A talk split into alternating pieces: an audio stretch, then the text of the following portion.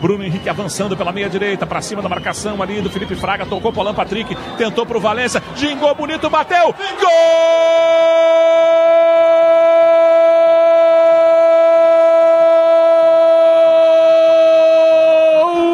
do Internacional.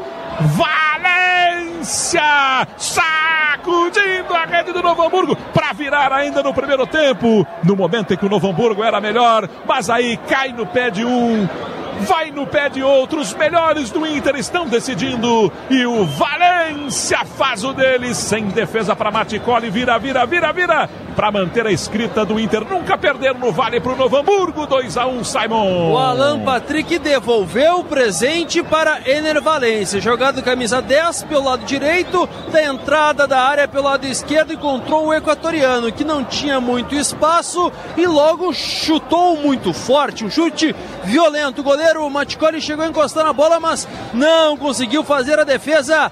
Vira o Colorado no Vale dos Sinos. Inter 2, 1 para o Novo Hamburgo, seu Maurício. Qualidade é palavra mágica. O Novo Hamburgo entrega tudo, sua em bica, se organiza, bota a bola na trave, domina algumas vezes o setor de meio campo, ataca velozmente pelos lados. Mas aí vem uma jogada de tabelamento de dois jogadores imensamente superiores, Alan Patrick e Valência. Valência primeiro, deu para Alan Patrick fazer o gol. Agora Alan Patrick dá para Valência fazer o gol. Aí não é culpa do Novo Hamburgo, aí é muito mérito da qualidade do Inter.